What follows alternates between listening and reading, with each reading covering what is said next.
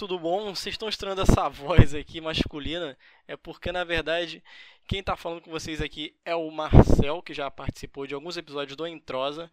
Hoje a Daiane me convidou para participar e apresentar esse episódio bem especial, né? Afinal de contas, a gente está tá diante de um feriado bem importante para o nosso país, que é o Dia da Consciência Negra. Então, pega aí seu chá, seu café, sua água, porque o Entrosa é sobre tudo nunca sobre nada.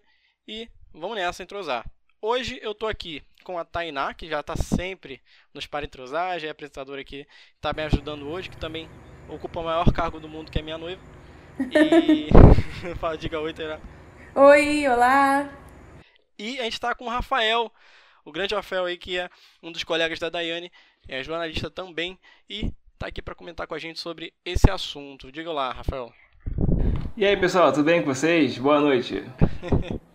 então, gente, é, como eu falei no começo, dia 20 de novembro é o Dia da Consciência Negra. Então, a gente já debate isso anos a fio no Brasil e a gente sente meio que um, um, um certo peso em perceber que, é, por mais que a gente esteja com o assunto em alta, esteja sempre lidando com isso, parece que nunca é suficiente, parece que nunca chega esse desespero ao fim. Então, a gente sabe que a data foi feita por conta da morte do líder negro zumbi, que lutou na, lutou na escravidão do Nordeste. E a comemoração, a celebração que é feita é para refletir não só sobre esse acontecimento, mas sobre a posição da população negra no Brasil. Então hoje a gente vai debater sobre o assunto, falando um pouquinho não só sobre é, experiências próprias, mas sobre o assunto no geral, o que tem acontecido é, nesse ano de 2020, o que tem acontecido é, ao longo desses últimos anos, tanto na cultura pop, tanto na realidade. Então, uma coisa que eu gostaria de citar, que eu, eu, tenho, eu tenho falado isso muito lá no Sala 2, para quem não sabe, eu tenho um podcast que gente, eu e o Marcelo, que somos os apresentadores, já participamos aqui algumas vezes, que é o Sala 2, um podcast de cultura pop. E eu cito isso muito lá é, nesse, nesse ano de 2020, que a gente está tendo muita obra sobre o assunto.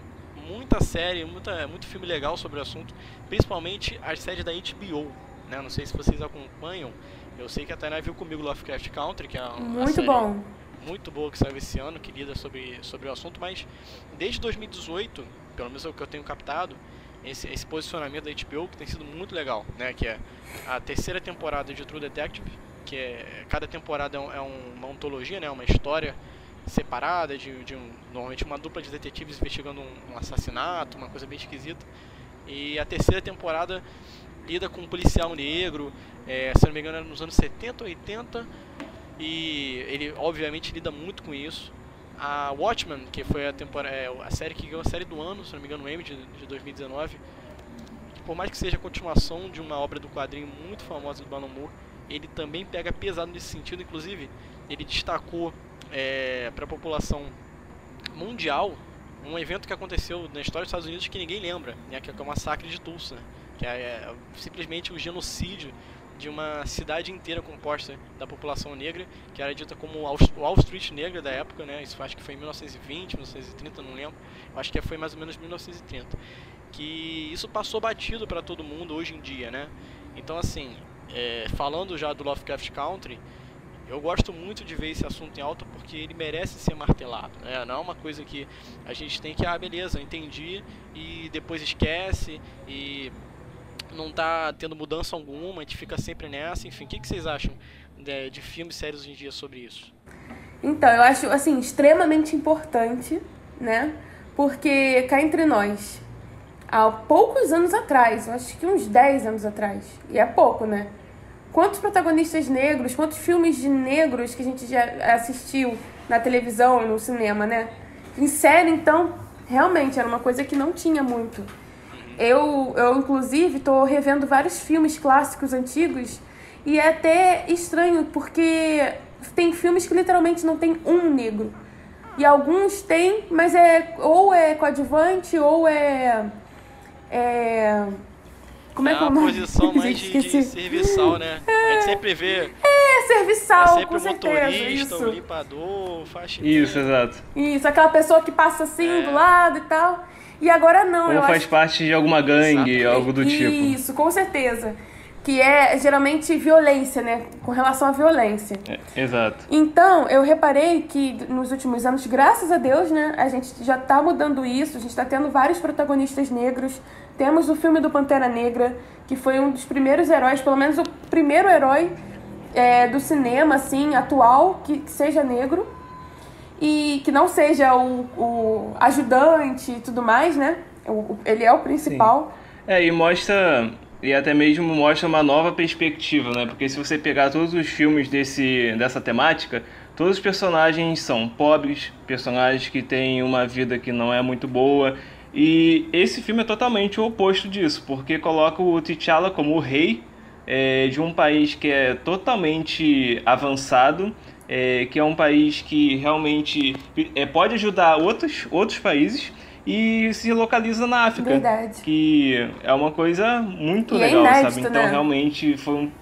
Exato, foi um filme que realmente mudou a perspectiva de como enxergar o negro. Verdade, ainda temos também o Corra, que é um filme maravilhoso. Sim. Temos dois, na verdade, assim, que eu me lembre, que concorreram ao Oscar. Eu não lembro se o Corra chegou a ganhar. Mas tivemos também Infiltrado na Clã, que é um filme excelente. Ah, sim conta a história, é, ele conta a história de um policial, um investigador, nos anos, eu acho que 70, né? Nos Estados Unidos. E que ele. Ele era um dos únicos negros, eu acho que o único negro, na verdade, da, da polícia. E ele, ele, ele é, é, exatamente. Eu não vou falar muita coisa do filme, não, para vocês assistirem, que ele vale muito a pena. Mas ele é exatamente o, o título. Ele tava junto com um amigo, que era judeu, inclusive, que também sofria muito preconceito, apesar de ser branco, mas ele era, ele era judeu, né? Então tinha a, a, a diferença. E ele estava realmente infiltrado na clã através do telefone. Ele ligava para um líder para poder descobrir da, da, da, da, da Ku Klux Klan, né? Para poder é, desvendar os mistérios dele. E, assim, na época era como se diz, já era visto como errado. Apesar de muita gente passar pano, né, até hoje, já era visto como errado. Então é um filme excelente, ele foi indicado ao Oscar. Temos também Cidade de Deus, mas foi como o nosso amigo Rafael falou, é, é um filme antigo, então mostra mais a parte é, triste, né, negro, é, favelado, é. tudo mais, mas é um filme excelente também. E temos também o Nós, não sei se vocês já viram. Também é um excelente filme. Um dos meus favoritos. Com protagonistas negros. Que é também é do Jordan Peele, né? Do mesmo, do mesmo criador de Corra. Uhum. Exato. Ele é um filme excelente com protagonistas negros. Perfeito, de terror. É, você tinha citado o Jordan Peele, eu acho muito legal o posicionamento dele, né? Que ele é negro. E ele diz claramente que os filmes dele vão ser sempre protagonistas negros e o máximo de, de casting negro que possível. Mas é realmente interessante te ver essa mudança, né? Da, da, da última década, até de duas décadas para trás para cá, porque, como o próprio Rafael falou, o negro estava ligado nos filmes, na cultura pop, ou a violência ou a comédia. Ou era um cara super bobão, aquele. Tipo no Transformers, que se não me engano, no Transformers 1 tem um, tem um personagem negro que é só o, o estereótipo do, do, do, do, negão sagaz, sabe? É, é o alívio cômico, né? Deus.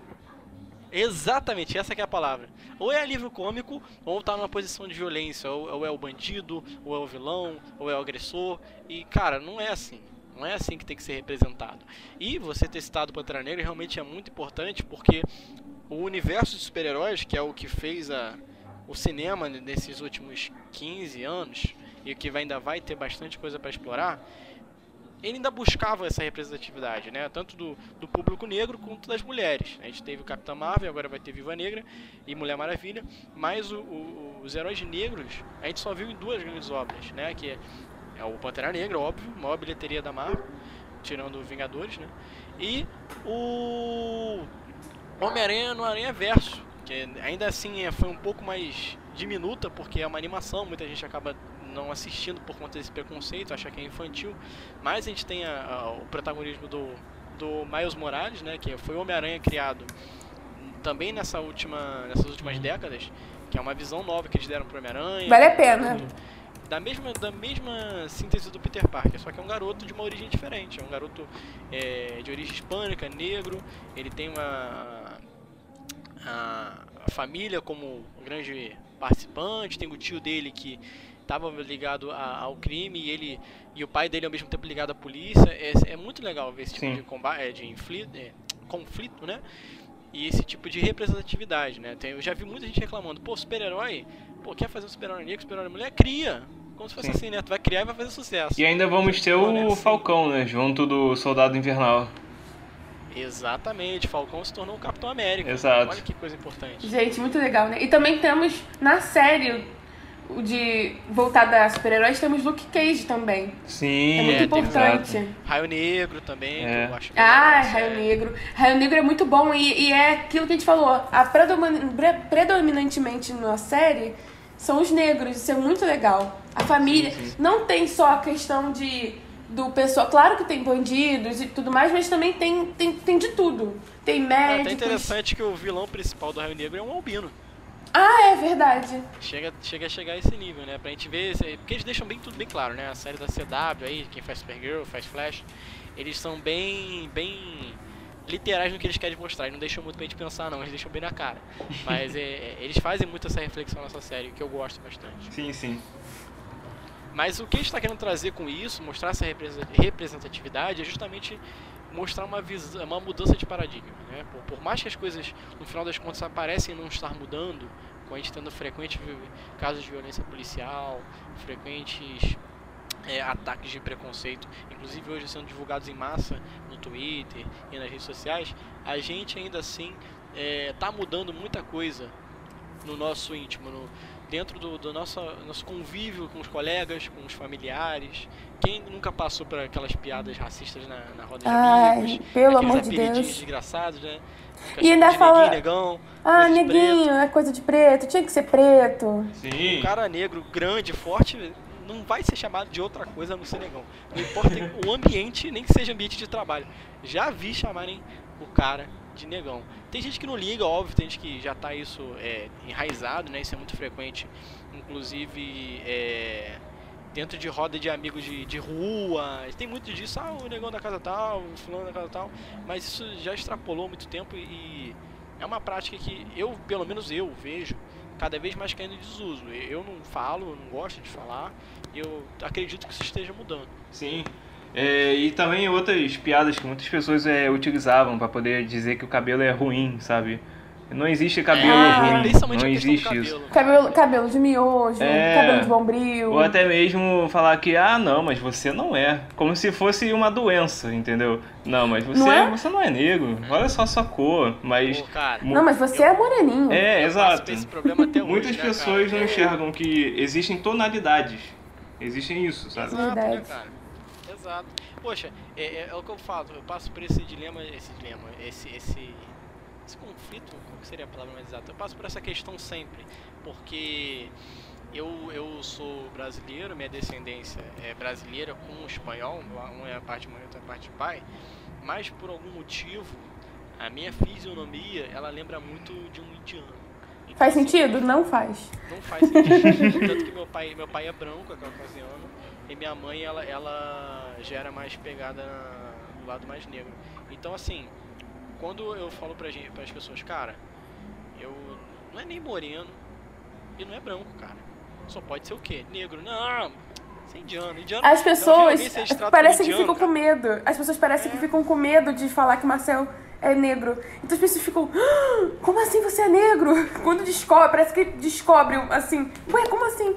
E para pra pensar e vê que ele é negro, fica, não, não é possível que ele seja negro. É impressionante. se fosse, não, cara, caraca, meu Deus, tá com câncer? Como assim, cara? Que Exato. isso? É.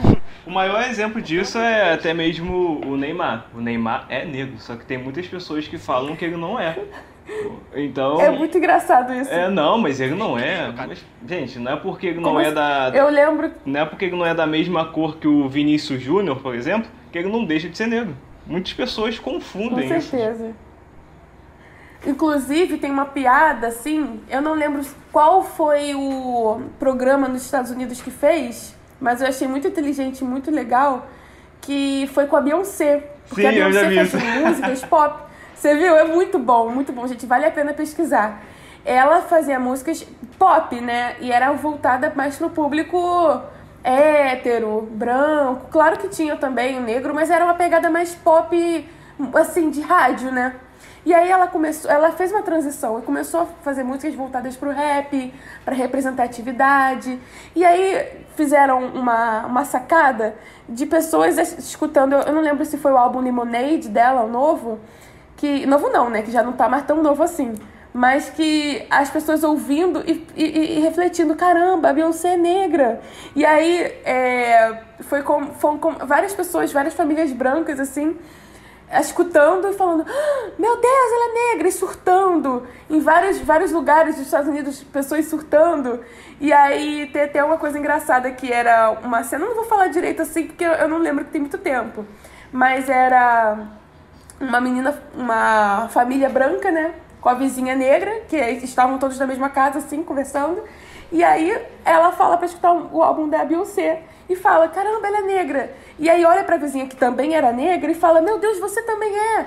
E aí, tipo assim, como, como se os brancos começassem a enxergar que a Beyoncé é negra agora. E é muito engraçado, é muito engraçado. E realmente é muito isso. É. Você acaba se passando. Se você não é da favela, se você não, se não tem aqueles estereótipos, você não é, você não é negro. Sim. Pois é, cara. Acontece é, é muito. a questão daquele é. preconceito enraizado, né? Que muitas Sim. e isso acaba até prejudicando as pessoas que são de cor, porque elas não se enxergam como negras. Elas já, ah, eu não sou. Ah, já que minha mãe certeza. ou meu pai está dizendo que eu não sou, então eu não sou. Aí com o decorrer do tempo, quando ela tem até mais estudo, quando ela tem mais conhecimento, ela, ela começa a se descobrir, entendeu? Então é uma coisa que realmente Sim. está enraizada na nossa sociedade. É, o brasileiro ele não aprende que a população a nossa foi toda criada na hegemonia, né? Foi toda na mistura. Então, a população negra é muito superior à população branca no Brasil. Não é como acontece, por exemplo, nos Estados Unidos, que a gente vê esses embates mais, é, mais explicitamente é, racistas do que nesse racismo velado que a gente tem no Brasil. A gente aqui a população é misturada por natureza, faz parte do brasileiro ter essa mistura. A gente recebeu não só os negros por conta da escravidão, mas tinha os povos indígenas que também poderiam ser encaixados de certa maneira. Você tinha aí também toda a galera da Europa que veio para cá por conta de incentivo do Estado. E toda essa mistura deu no que deu. E assim a gente tem não mais a figura do branco caucasiano como é, é, predominante no Brasil. A gente tem, sim, a maior parcela negra, mas que não se sente negro. Sempre fala que é, Verdade. ah, eu sou moreninho, eu sou marrom, eu sou... Mas por que que não fala Inventa um monte de nome. Exato, Para não exato. falar essa palavra. Fala tudo que é coisa, mas não fala negro, cara. Que, que nervoso, cara. Mas Verdade. é, isso, é, isso tá no, no, no enraizado infelizmente, no nosso povo, e é, que é uma coisa que eu, que eu tô vendo ser desconstruído, felizmente. Uma coisa que eu, que eu tô gostando de, é, poder falar melhor, poder expor melhor e poder cada vez mais ver gente se entendendo como, como negro. Agora, eu tinha citado realmente que a violência é, tem sido um problema muito sério, a gente viu esse ano, no caso do George Floyd lá nos Estados Unidos, que tem sim esse conflito muito mais. É, não diria, não, não, vou, não vou dizer níveis de importância. Todo, todo conflito é importante e ele não deve existir. Ele tem que ser demonstrado para ser evitado. Mas nos Estados Unidos, a gente vê a agressão é, de uma maneira mais explícita. Você nitidamente percebe que o ataque é racista e, não tem nenhum tipo de tentativa de justificar, passar pano, não como se isso existisse, mas como se é, tivesse motivo. Né? Aqui no Brasil, você sofre um racismo, você sofre um, um ataque desse, mas ah não, que isso. Lá nos Estados Unidos eu tenho uma visão de que realmente a parada é mais embaixo ainda, né? Até porque, como eu falei, a população branca lá continua sendo um pouco mais superior de quantidade de pessoas à população negra.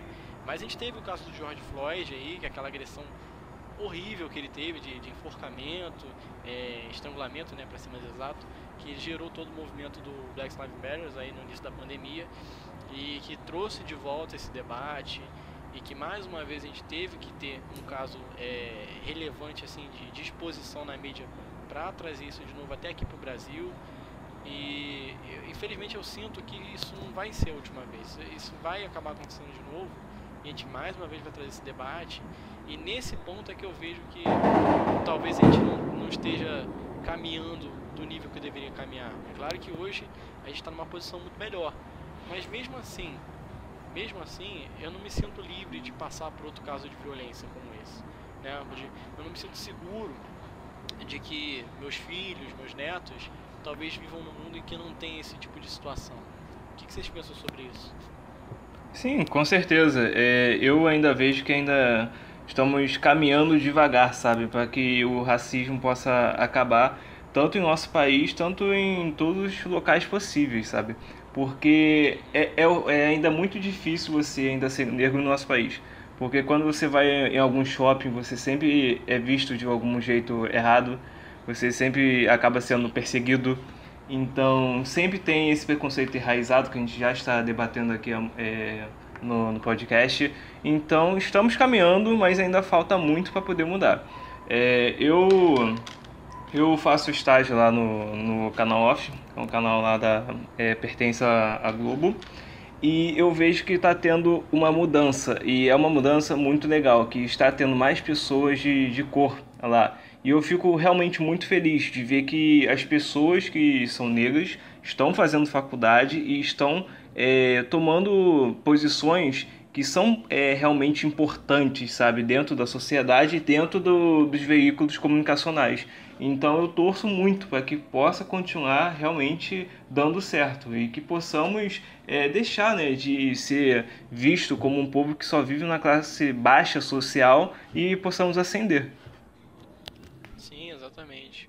É, esse tipo de situação né, de enfrentamento é, com esse, esse, racismo no shopping, esses ataques velados, de perseguição, é complicado, né, cara? Porque se a gente parar pra ver toda a estrutura do que aconteceu aqui no Brasil, de, de a gente ter lidado com racismo, ter abolido a escravidão e não ter dado à população negra qualquer tipo de suporte a ponto de eles terem que se virar, criar favela para poder se localizar, hoje gerar um movimento cultural que é a vida na comunidade, gerar impacto na música com funk, gerar impacto hoje no videogame, inclusive, com jogos celulares como Free Fire.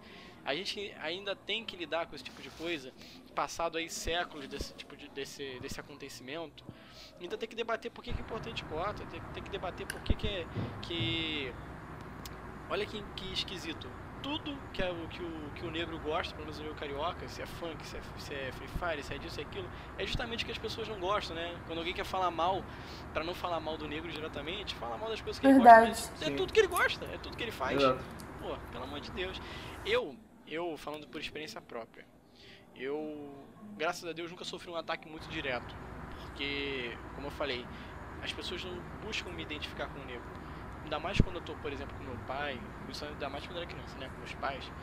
Meu pai sendo branco e durante algumas partes da minha infância tendo uma posição boa economicamente, eu frequentava lugares que as pessoas sempre lidavam comigo da melhor maneira possível sem fazer diferença. Mas, das vezes em que eu estava em outros, outros lugares desacompanhado, ou estava é, numa parte da minha vida com uma, uma qualidade econômica aí menor, eu já sentia uns olhares diferentes, já sentia um, um certo receio, sendo que eu sou, sou um ser humano normal, fazendo seguindo sua vida, sabe? E é, é complicado passar por isso. Eu, eu falo sempre, eu dou sorte.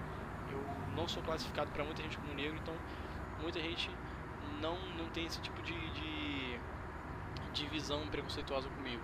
Mas eu sou a exceção à regra. Não é todo mundo que passa por isso. Não é todo mundo que tem esse privilégio que eu tenho. Então, assim, é, você citou o caso do shopping, Rafael, mas vocês têm mais alguma situação que vocês passaram nessa? Ah, já aconteceu comigo no shopping também. Shopping eu acho que é clássico. Acho que todo negro brasileiro. Sim. Parece que é um batismo, não sei. É. que a gente tem que passar, né? Infelizmente, é, é complicado você encontrar um negro no Brasil que não tenha sofrido algum preconceito em shopping. É uma coisa surreal. Eu não sei se pode citar nome de loja aqui, mas eu acho que é melhor não. Mas tem uma loja num determinado shopping aqui no Rio de Janeiro, que é um shopping muito popular. E eu fui no. Eu, foi, não, tipo assim, inauguração, no mesmo mês, assim, que, que inaugurou a loja. Uma loja de maquiagem, muito boa, inclusive. Eu tinha dinheiro para comprar, eu estava disposta a comprar e tudo mais. Eu falei, poxa, muito interessante essa loja. Fui, entrei, eu e uma prima minha, que é um pouco. É, ela. da minha cor, né? Assim. Eu não estava desarrumada, nem ela. Nem, nem, nem isso, isso não deveria nem ser um critério também, né? Uma pessoa tá desarrumada tem que ser perseguida. Mas a gente não, enquanto a gente não saiu daquela loja, o segurança, que também era negro, não parava de perseguir a gente. Era surreal, é surreal. E assim, eu era nova, eu acho que eu era. Eu, tinha, eu acho que não tinha nem 18 anos na época. E foi uma coisa horrível, assim, foi. Eu, eu fiquei tão traumatizada. Tão traumatizada. Eu não tinha ninguém assim pra. Porque assim, apesar da minha mãe ser negra, meu pai também, eles não têm muita consciência, sabe, de, de cor. Então eles só seguem, seguem o baile, sabe? Eles não têm essa, essa coisa de enaltecimento, de consciência, né? De, de que a gente tem que se unir e tudo mais. Então, eu, eu sabe, eu fiquei lá triste na minha adolescência, né, na minha juventude, assim, já tava quase com 18. E eu, assim, foi um, um, um trauma tão grande que até hoje eu não entro naquela loja.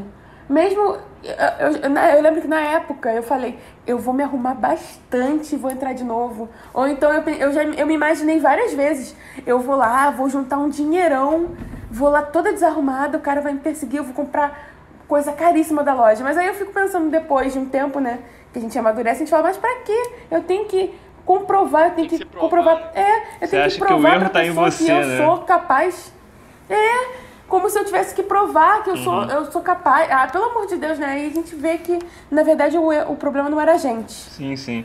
Eu, eu acho O que problema é o o. sistema, o problema. E, o- e o pior é que o segurança também era negro, sabe? É, não teve nem essa compaixão. É complicado. E outra também que é que eu passei a minha vida inteira e é uma até uma reflexão para quem está assistindo, para vocês dois também, que é, é, é como se fosse um exercício. Eu sempre estudei em colégio particular, na verdade, um ano da minha vida eu estudei em colégio público, mas eu sempre estudei em colégio particular do bairro, assim, não era nada muito grande, mas também não era, assim, era do bairro, aquele colégio particular do bairro. E na minha sala, sem brincadeira, eu era uma ou uma, uma ou duas negras da, da turma.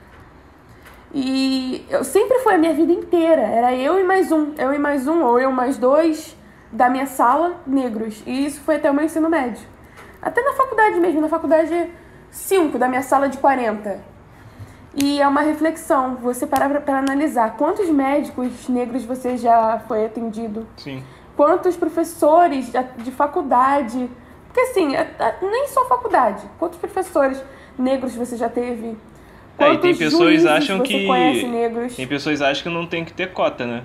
É, é um é? absurdo isso, porque. Mas o, é uma reflexão, é uma reflexão Sim. que você tem que fazer. É um absurdo. o ensino que é dado na escola pública não chega nem aos pés do que é ensinado na- nas escolas particulares. Com certeza, com certeza. E eu lembro que o meu, o meu único ano no, no público, eu acho que foi no sétimo ano, a escola, a minha sala era de, sei lá, 40 alunos, 70% era negro. 70, eu acho que até mais. Eram poucos, era ao contrário. Eram poucos brancos na minha sala. Então você vê desigualdade. Não dá pra falar que, ah, não. É, não, é falta de oportunidade, sim, sabe? E é uma reflexão que eu faço até hoje. Quando, quando eu vou em determinado lugar, é, eu, eu vejo quantos negros tem. Eu fui num shopping aqui, na, aqui no Rio de Janeiro também, há pouco tempo. Um shopping, assim, considerado de rico, né? Eu nem gosto de frequentar esses lugares porque eu já, eu, tipo assim, eu, eu me sinto muito mal. Apesar de já ter me enaltecido, eu ainda me sinto meio, tipo assim, sabe? Pra quê, né? Vou, vou, vou frequentar esse tipo de lugar. Mas aí eu tive que ir. Eu tive que ir numa determinada loja desse shopping e, sem brincadeira, é que eu não posso, eu não sei se eu posso falar o bairro tudo mais, mas sem brincadeira. Ah, acho que o bairro eu, pode, Eu né? e meu noivo, pode, né? Barra, vamos lá, Barra da Tijuca. Vamos lá, Barra da Tijuca. Sem brincadeira, dentro do shopping, enquanto eu tava lá, foi num sábado, hein? Não foi nem dia de semana. Era eu e meu noivo de negro no shopping inteiro. E na verdade, pra não dizer que não tinha negro, era ou funcionário da loja ou era faxineiro do, do a parte da limpeza. A gente fez esse exercício, a gente entrou e falou: vamos contar quantos negros tem. Não tinha negro em restaurante, não tinha, se não tivesse trabalhando, né? Não tinha negro em loja comprando. Olha, eu falei, cara, o que, que a gente tá fazendo aqui? E assim, é muito complicado, cara. É, é uma desigualdade social muito grande, apesar do Brasil ser é, o número de negros no Brasil serem bem maior do que de, de brancos. É, é, muito, é muito diferente, é, é muito ruim essa desigualdade, que tem uma desigualdade muito grande. em determinados lugares. Eu acho que o pior caso de, de racismo que, eu, é, que aconteceu comigo foi um dos shoppings que tem na, na Barra da Tijuca.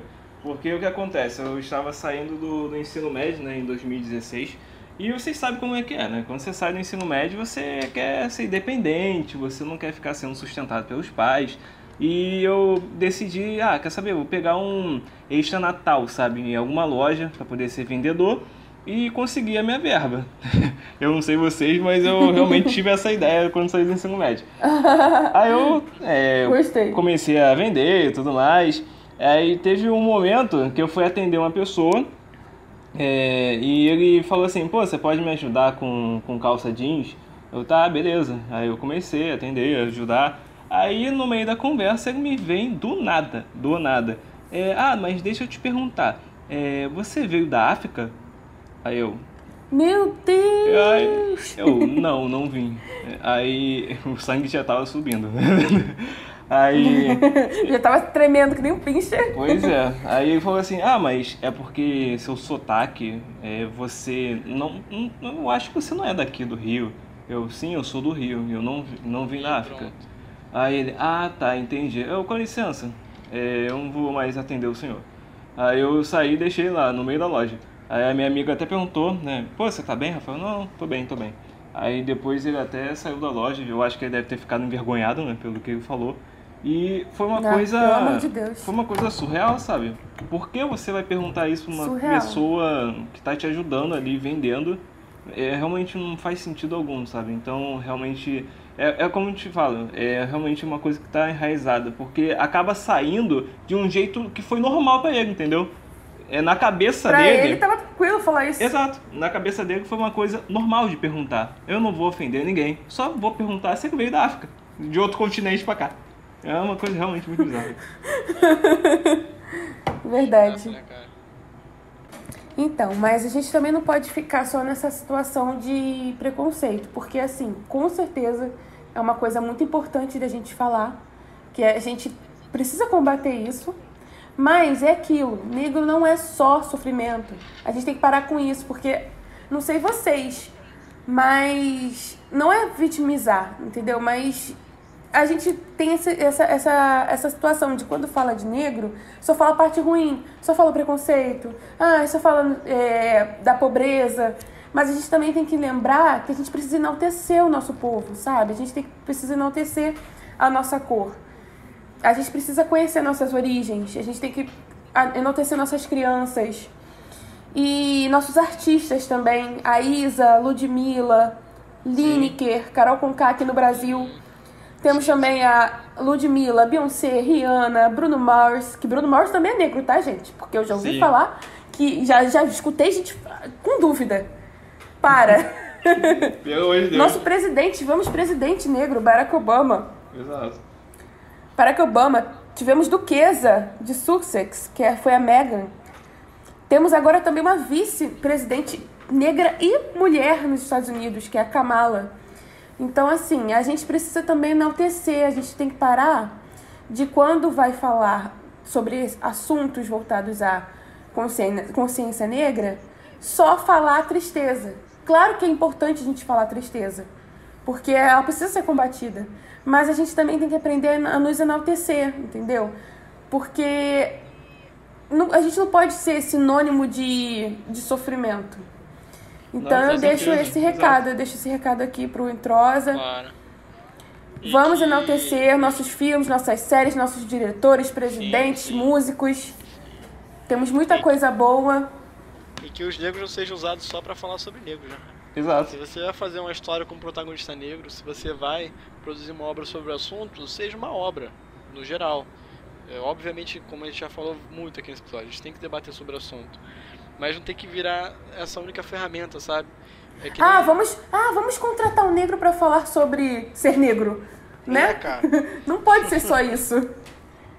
Deus me livre. Eu tô jogando agora o Homem-Aranha novo aí, o Miles Morales, que é o que a gente já citou do filme, o personagem que ocupa o cargo de Homem-Aranha atualmente aí, que ele tem é, essa origem negra. Ah, vai a gente de Ele tá concordando O contigo. cachorro quis falar também.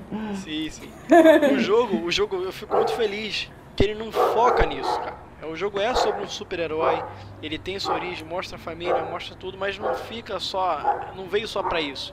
Ele veio para mostrar qual é a dele, ele veio para ser o herói da vez e não para ficar mais uma vez é... mais uma história sendo triste. um instrumento, Sim, né? Sendo um exato. instrumento para reflexão. Ah, história e se for com. Até porque nós não. Desculpa, eu tô te cortando. Não, tudo bem. É, se for comentar também sobre coisas é, que são legais para poder assistir, que não focam. Aliás, foca nisso, mas também tem como você rir bastante. É Brooklyn Nine-Nine. Não sei se vocês assistem, mas é Ah, com excelente. certeza, com é uma certeza. sitcom que realmente é muito boa mesmo e vale muito a pena assistir. Com Sim, certeza, ela é muito boa. E é aquilo, né? Tem personagens negros, mas não necessariamente precisam falar que são sofredores e aquela coisa toda. Exato. Vamos, Tem- vamos lá, um vamos lá, diretores. Vamos parar de contratar negros só pra falar sobre sofrimento. No caso do Brooklyn, ele é por ser uma série sobre policiais, né? Ele tem um episódio muito importante focado sobre isso. Ele cita algumas vezes é, a parte da- dessa conscientiza- conscientização. E pelo que eu sei, a próxima temporada justamente vai abordar o Black Lives Matter, né? A violência policial. Mas a finalidade deles não é essa só, com os personagens negros. E isso que é o interessante. A gente tem que ter essa, essa, essa, é, esses dois lados. Eu acho que quem fazia muito bem isso era Todo Mundo Deu Chris. Que a série, óbvio, falava muito sobre isso. É, é, fazia parte do, do, do, do íntimo da série, né? É, era a raiz dela. Mas tem grandes momentos em que não é feito, não é feito em função do racismo. De, de falar sobre a violência. E é isso que eu acho interessante a gente ver cada vez mais. O Nós, do Jordan Peele citado, é um filme que todos os protagonistas são negros, mas em nenhum momento você vê eles sofrendo racismo. Em nenhum momento vocês vê eles batendo esse, esse, esse debate.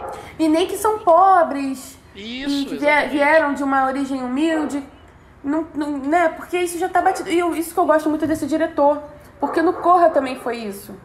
Claro que ele falou sobre preconceito. Mas não que o personagem principalmente. principal era sofredor e não sei o que, aquela coisa que a gente tá acostumado, entendeu? Porque isso, tá- isso realmente acontecia muito.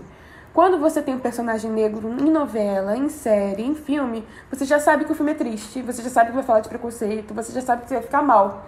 E a gente não tá, a gente só é representado dessa, a gente só era, né, representado dessa forma, dessa maneira. Um filme de personagens brancos era um filme mais leve, comédia e não sei o que, aquela coisa, mesmo sendo terror, era uma coisa mais leve. Mas se botasse personagem negro, você sabe que você já, já era, não precisa nem ver a sinopse do filme. Isso tem que mudar. A gente tem que colocar filmes com personagens negros na comédia, no romance. Também que romance é uma coisa que é muito difícil ter personagem negro principal. No, no filme, nos filmes de terror também, que não seja só o alívio cômico. Então eu Sim, acho que exatamente. o diretor de Jordan Peele, ele já deu uma. Ele já tá, tipo, avançando nisso. Eu acho isso muito legal. Porque ele fala. Ele, tudo bem, ele, ele, os filmes dele. É, o Nós até que não. Mas é, é um filme excelente. E ele realmente. Foi o que o Marcel falou. Ele não foca nisso. Mas é, é isso, eu acho que mais diretores como. Eu acho que precisam ter mais diretores como ele. Sim. E o legal do Jordan Peele é que, se eu não me engano, ele é novo, né? Ele não tem é, muitos filmes, ele tá começando e antes ele, ele sempre foi conhecido. Começou isso. Ele sempre foi conhecido por fazer comédia. E ele realmente decidiu mudar totalmente e começar a fazer filmes de terror. É algo Sim, sim, muito ele- legal, sabe? Ele protagonizou aquele famoso meme do homem nervoso suando. É, exatamente. É. É. Demais, cara. E tem uma sitcom até, todo mundo conhece, né? Que é muito antiga, que é o The Office, né? Que ele não tem essa questão que a gente tá falando, né? Não tem nem muito a ver com o que eu ia falar, mas vocês vão entender. que ele, o personagem principal, eu esqueci o nome dele. O chefe, o Michael Scott. Ele, apesar de ser uma sitcom muito antiga, você vê que ele é o estereótipo que até hoje você conhece pessoas que são assim que você pode ver uma pessoa negra e tem que falar só com a pessoa sobre conteúdo negro, sobre preconceito. Você vê uma mulher, você só vai falar sobre machismo. Você vê um gay, você só vai falar sobre homofobia. E essa série que é antiga, ela já tinha esse estereótipo, mas zoando, né? Zoando é, é, pessoas que são assim.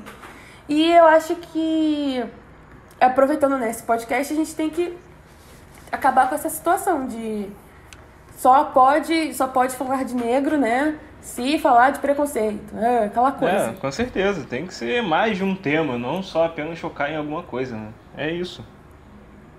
É isso. E uma coisa também que é muito interessante de hoje em dia é o cabelo também, né? Que antigamente a gente pra, se padronizava muito. Então, era muito difícil uma pessoa de cabelo cacheado. E assim, eu, eu sou uma que tenho cabelo cacheado. Eu tive a opção agora de, de alisar o meu cabelo de novo, mas é porque eu quis. Mas se eu quiser, eu posso voltar a ser cacheada. Antigamente não, antigamente para você ser aceita na sociedade, você tinha que ter o cabelo padronizado. E é, é uma coisa legal que as pessoas estão voltando à, nossa, à origem, sabe? Do cabelo cacheado, do cabelo crespo. E tá tudo bem. E isso é muito legal. E também a, a liberdade de escolha da, da, da mulher, né? Porque antigamente Sim. era você tem que ser lisa, agora não. Agora você, você tem a liberdade de escolher cacheada, crespa. Sim. E vários produtos também com relação a, a esse tipo de cabelo que antigamente também não existia. Então, assim, eu acho que nisso também tá, graças a Deus, avançando bastante.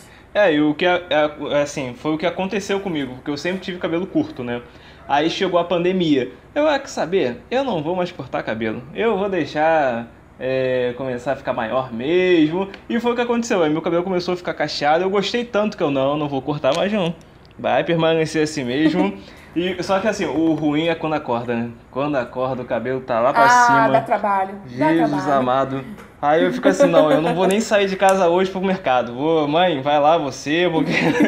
ou coloca um boné mesmo. É porque o cabelo cacheado tem vida própria. É, exatamente. Jesus Realmente. amado. Quando eu acordo, dá a entender até que eu tomei um choque, entendeu? ah, é, é, mas é, é, vale a pena, vale a pena porque realmente o cabelo cacheado é a sua é liberdade, né? É, liberdade, exato. E a sua liberdade. Antigamente, eu lembro, eu já, olha, eu já escutei isso na faculdade, tá? Eu faço direito, já tô terminando, e já escutei na faculdade de um professor que eu não lembro qual era a matéria, mas ele estava falando sobre entrevista, como se comportar, aquela coisa toda, e ele citou um cabelo de um homem. Não, porque o homem precisa ter o cabelo cortadinho Principalmente quem tem cabelo cacheado, crespo. Ele não falou, ele não, ele não citou, ele não falou cacheado e crespo, né? Ele falou ah, pichain, duro, aquela coisa toda.